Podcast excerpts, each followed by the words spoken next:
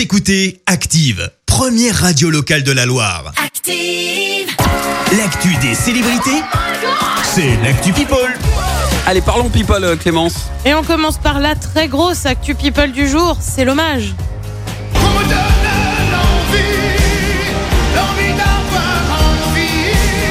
Hommage à Johnny, 4 ans après sa disparition. Une esplanade qui porte son nom va être inaugurée à Paris aux abords de l'Accord Hotel Arena, salle dans laquelle il a joué 101 fois. Et bah ouais, rien Ah, que ça. même, ouais. Et en guise d'hommage, une sculpture de 6 mètres va également être dévoilée.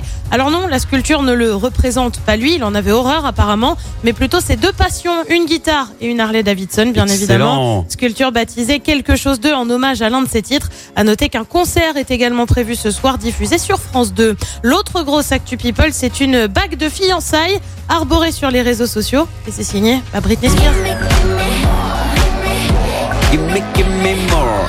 Ça faisait longtemps qu'on n'avait pas une nouvelle de notre Britney.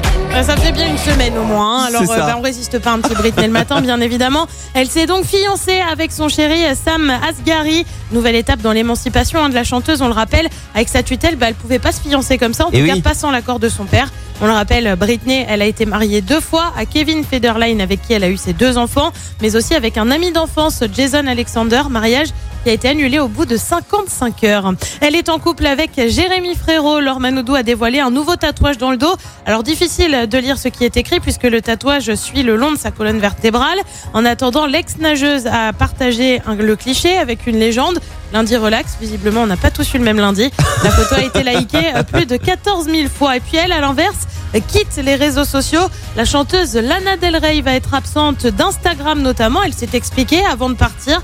Euh, bonjour à tous, je voulais juste vous faire savoir euh, que nous allons désactiver mes comptes de médias sociaux. C'est simplement parce que j'ai tellement d'intérêts et d'autres emplois que je fais qui exigent la confidentialité et la transparence. Et bah après tout, pourquoi pas, puis on a hâte de la voir revenir. Et puis on termine par une petite visite en France qui est passée presque inaperçue.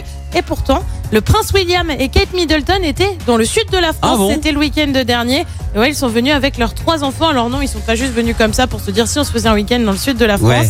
Ils assistaient en fait au mariage de James Middleton avec Alizé Thévenet. Les noces ont eu lieu à Borne-les-Mimosas. Eh bien, merci Clémence pour toute cette actu people. On te retrouve à 7h30 pour le journal. En attendant, retour des hits avec Dua Lipa. Et puis vous allez adorer la suite. Euh, on va basculer un petit peu euh, à l'ancienne. On va remonter très loin dans le temps avec les Jackson 5 en sélection Gold. Soyez les bienvenus. Belle matinée.